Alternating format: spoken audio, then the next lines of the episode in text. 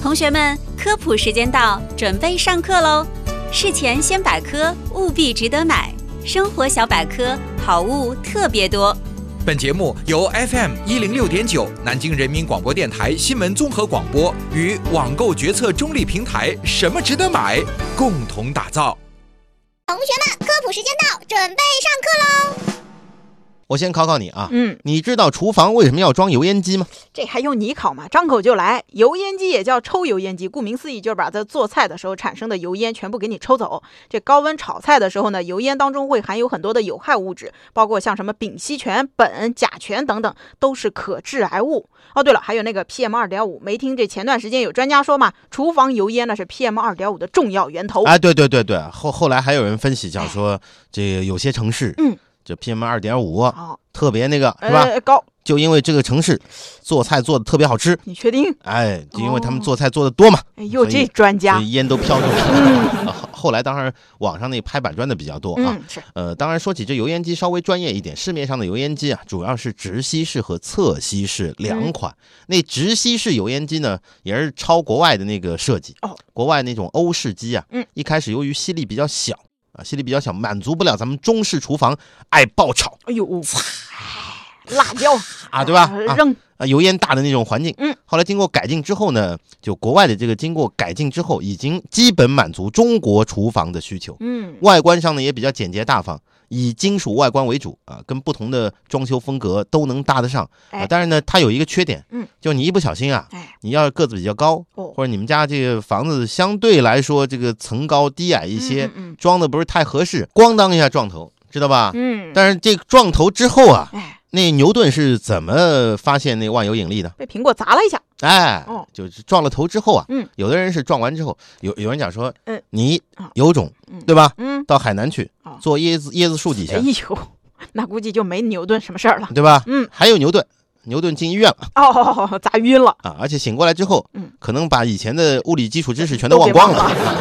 呃，但是我们发觉这油烟机撞头啊，嗯也撞出一个新的东西来。哦，有些撞头被撞烦了的设计师，嗯，他在想，嗯，怎么办我才能不撞头？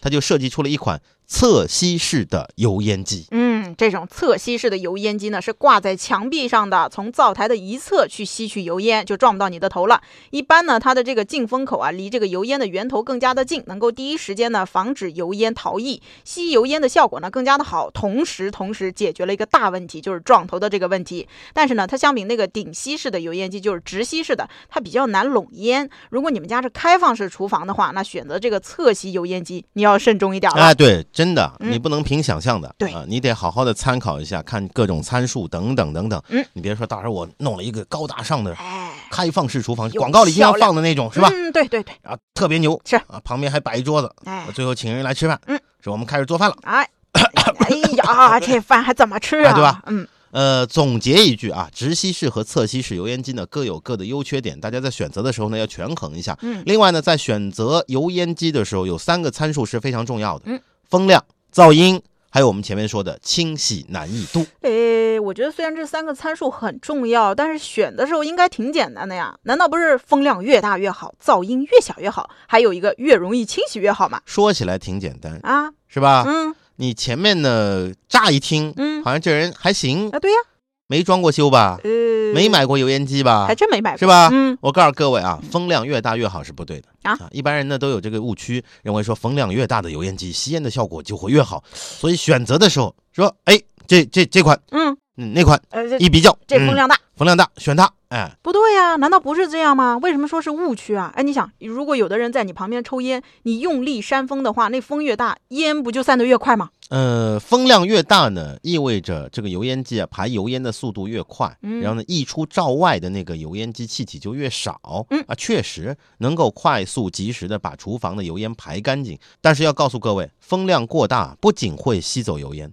还会抽走周围的氧气，哦对火苗有一定的影响，带走一部分的热量。嗯，我们甚至夸张的说一点，哦如果这风量比较大的话，或嗯者太大的话，大的过分的话哎呦，大的不适合你们家那小小的厨房的话，嗯，会影响到你做饭的效果，哦，哎甚至你煤气费每年都要多付一些，懂了懂了，甚至至一不小心嗯，哎呀，火怎么灭了哎，还有就我觉得有点缺氧啊？这这就有点夸张了啊嗯。还有风量越大，一般来说产生的噪音也就越大，哦，是吧？嗯，好像有，哦哎，那那那个他那个机器会有那个声音的，最后楼下来敲门，嗯，说你们家干嘛呢？你们家这你们家是是烧做饭吗？呢，还是在打转呢哎？呀， 关于油烟机，还有一个非常重要的，就是我们之前一开始跟大家说的那清洗，嗯，对买对油烟机不难，对啊，知道吧？嗯，洗油烟机才要命呢，哎，真的啊，特别有那种用了好几年的，好几年的的您千万别洗了，哎，为什么呀？拆了换了得了。哎呦，你不能这么土豪吧？像反正我们家那个就拆了你洗换？哎，我再问你，啊，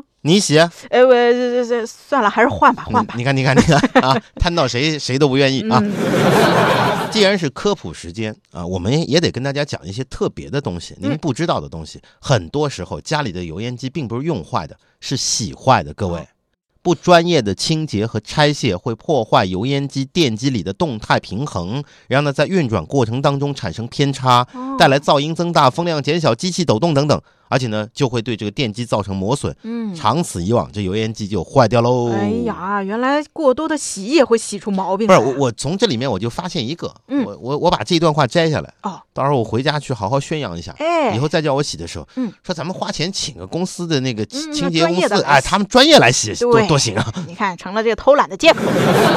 在这儿呢，也是要告诉各位啊，现在市场上已经有很多带有自清洁功能的油烟机，还有很多油烟机呢带有免拆洗的功能，怎么样？大家觉得说哇，这是福星啊，救福星音到了啊是吧？哎对呀，这不挺好的哎吗？科普时间就是要告诉你， 嗯，当你想到 A 的时候，我告我会告诉你，其实它是一个 B。哦，呃，跟大家说一嗯下，呃前面说的这这些油烟机，并不意味着你买来之后一直不用洗啊嗯。，目前呢，自动清洁主要是电加热和蒸汽洗，免清洗呢是内部涡轮电机无需拆洗，但是外部还是要洗的。哦，原来是这个样子。在这儿啊普及这个科普点，主要也是告诉大家，嗯你别以为买了自清洁的，买了那免拆洗的哎，您真的就不用洗了。啊，到时候啊，哎，攒了好几年哎啊，突然有一天叫你洗的时候哎，呦，你照样生不如死，你下不去手了都。上课时间到，同学们，今天的知识点都记住了吗？